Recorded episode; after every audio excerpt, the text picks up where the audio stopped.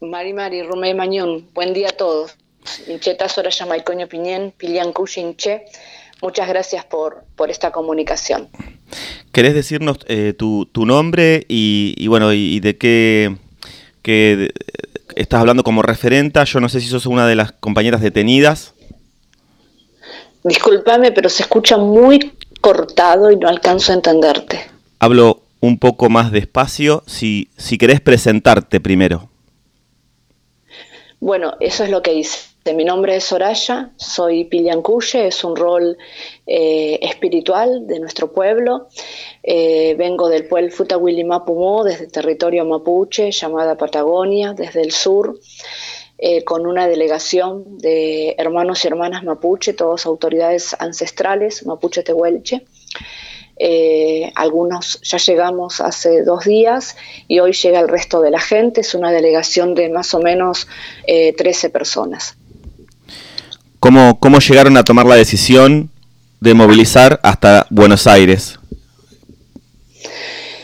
Desde hace más de dos meses tenemos encarceladas de manera ilegal a cuatro mujeres mapuche pertenecientes al Lafken Winkul Mapu, entre ellas nuestra Lamuen Machi, Betiana Coluán Nahuel, el rol de Machi para nosotros es uno de los roles más importantes porque entiende sobre nuestra salud física, espiritual, emocional, pero también sobre la salud y el equilibrio de los territorios. Y también desde esa fecha se nos impide el ingreso como pueblo mapuche, no solamente la Lamuen Machi, al Rewe de Machi, que es el espacio ceremonial, el espacio, el espacio donde nosotros tenemos nuestra práctica espiritual.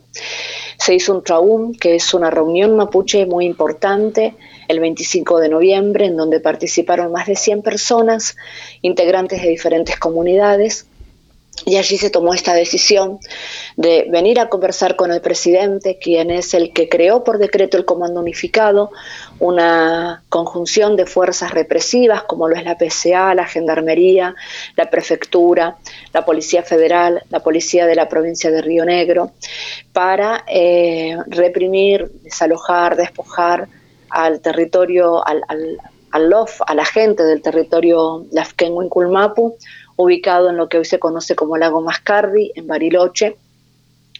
Y es un comando unificado que sigue trabajando con militarizando la zona, pero que además es un comando unificado que se, puede, tiene la, la, posibilidad de instalarse en cualquier parte del país.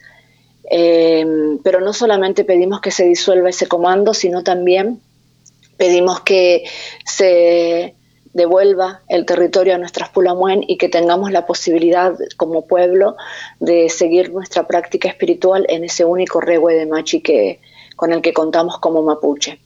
El Estado argentino tiene una deuda histórica con nuestro pueblo eh, sistemáticamente desde hace 130 años nos vienen despojando, nos vienen encarcelando, asesinando, desapareciendo, siempre terminan poniéndose, en, sobre todo desde el relato de los medios hegemónicos que le da fundamento a las fuerzas represivas y a las decisiones jurídicas, siempre terminan poniéndonos en un lugar de, de vándalos, de delincuentes, de terroristas, usurpadores, pero nunca nadie revisa la historia real sobre cómo cómo es que eh, se fueron quedando con nuestros territorios, luego en algunos casos nombrados o declarados como parques nacionales, y que esos mismos parques además ahora también están en manos de privados.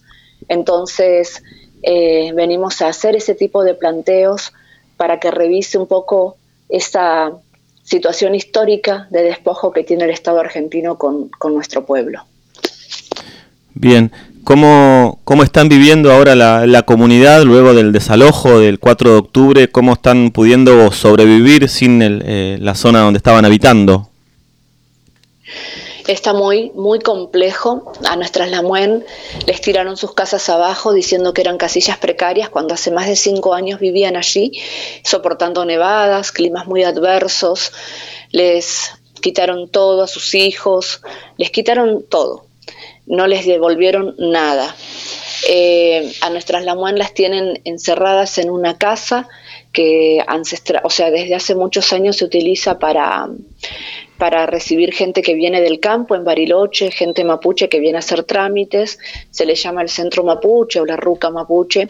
Allí ahora se ha convertido en, una prisión domiciliaria de cuatro mujeres, nueve niños y niñas, y también hay personas con pedido de captura, o sea que también hay eh, mujeres con cinco niños que también están en una situación de extrema complejidad.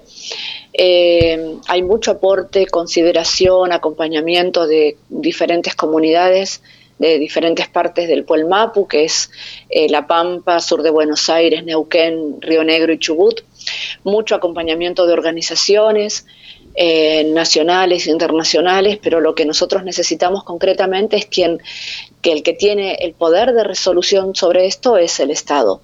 También se está viviendo con mucha eh, indignación porque también eh, este escándalo mediático jurídico que seguramente saben de lo que estoy hablando, esta reunión de jueces fiscales exide al lago escondido, en donde deciden la suerte del pueblo, la suerte de una condena a una vicepresidenta y también en donde entre sus eh, comentarios surge esto de ir a limpiar mapuches, trabajan con la misma fiscal que condenó a nuestras Lamuen, con la misma fiscal que pidió la, el, el, hecho de que se arme el armado del Comando Unificado, la misma fiscal que trabaja para Lewis, la misma fiscal que eh, tiene detenida a cuatro mujeres por una causa que es escarcelable como es eh, usurpación.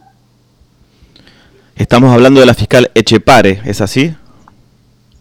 Estamos hablando de Cándida Echepare, sí, y de la jueza Silvina Domínguez, pero bueno, principalmente esta, esta fiscal. Que a través de esta filtración de, audios de estos directivos de Clarín y de jueces, eh, se encontró obviamente que tienen una relación también muy, muy, muy directa, ¿no? Muy, muy de allegada.